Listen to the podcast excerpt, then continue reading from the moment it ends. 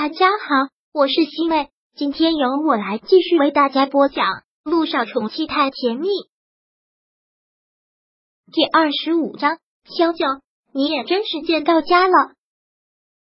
好，萧九拿出了手机，说道：“那你加我吧，就是我的手机号。”好，那我加你。乔丽也拿出了手机，输入了他的手机号，然后就出来了他的用户名。头像就是系统默许的那一种，并没有换。不过网名倒是挺特别的，一路相随四九九。当乔丽读出他这个网名的时候，萧九的脸一下子就红了，然后慌忙的看向了陆亦辰。陆亦辰好像情绪没有丝毫的波动，还是一脸的平静。萧九却突然觉得好心虚，生怕会让他看出什么似的。萧医生，你这个名字还挺奇怪的。有什么特殊的寓意吗？萧九连忙回应：“没有，就是随便取的，装文艺女青年吗？但是又没有什么文笔，就这样了，让你见笑了。等回去我就把它改了。”真是看不出来，萧医生也还挺幽默的。萧九也是苦苦的笑，他平常从来不玩，当时注册的时候脑子想到了这个，也就用了，习惯性的。其实就是他们两个的名字。萧九一度觉得他们就是命中注定的一对。陆亦辰，你不觉得我们两个就是天生一对吗？又是哪个眼瞎的告诉你的？你才眼瞎，你不觉得吗？我们两个的名字啊，陆亦辰、萧九，一路长久，代表着我们两个能天长地久的意思。不行，我得把我的网名改成这个。劝你还是不要用这么土的网名，会被人嘲笑。哪里土了？萧九很不愿意的嘟着嘴，那就换一个，一路相随四九九，这个有点文艺气息了吧？你可以改这个名字，但不要说是我女朋友，我觉得丢人。你滚了！之前跟他相处的过往，又一下子浮现在他的脑海里。其实想想，陆亦辰一直都这么毒舌，但之前的他却习惯他这样的毒舌。肖医生加上了。乔丽这句话把他彻底的拉回了现实。哦，小九很机械的点了点头，也便直接把他的名字给改掉了，就改成了他的名字谐音小九。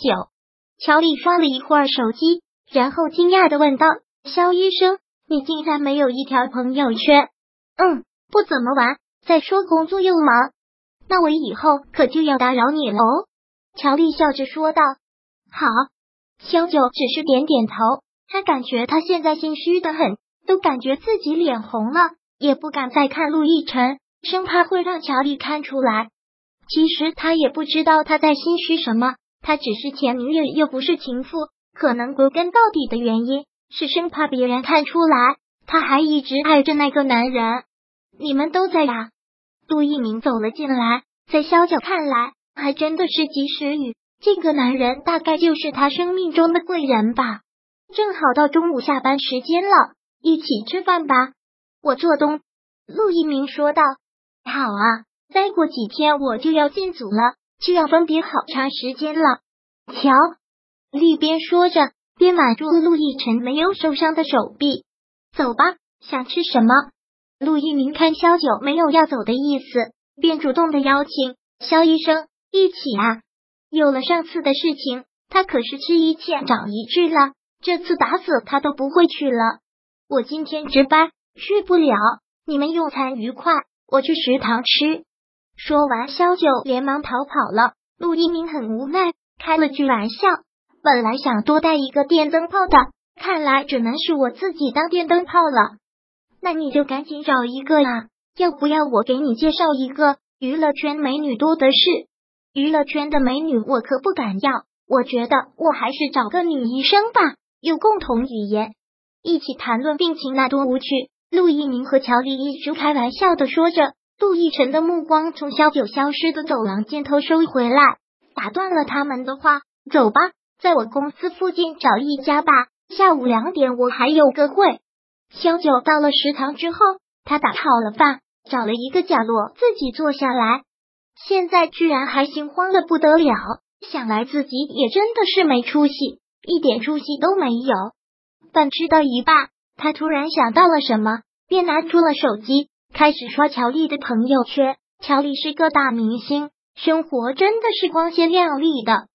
朋友圈里面有他晒的各种奖项，还有各种剧的宣传。可能是他们隐婚的关系吧，并没有关于陆亦辰的东西。就在他打算要关掉的时候，突然看到了乔丽发第一条，说说有没有人觉得我们两个很般配？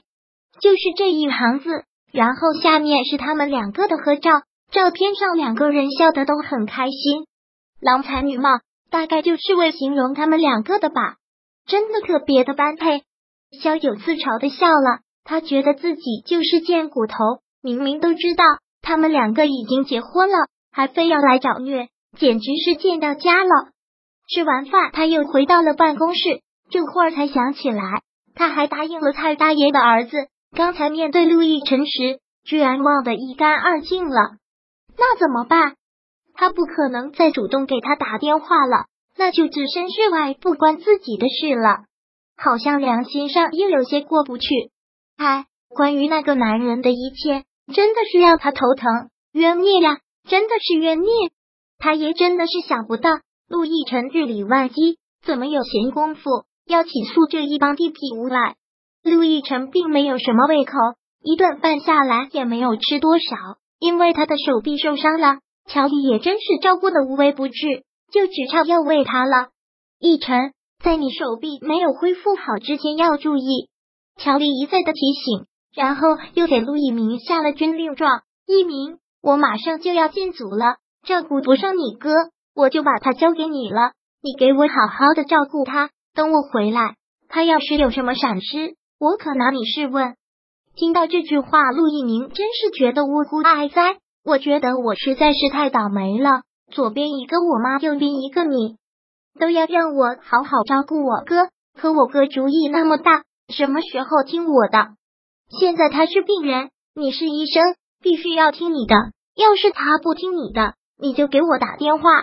乔丽开玩笑的这样对陆一鸣说：“好，后面有给我撑腰的就成。”陆亦辰看了看时间，然后说道：“走吧，已经一点半了。”行，大忙人，事业为重。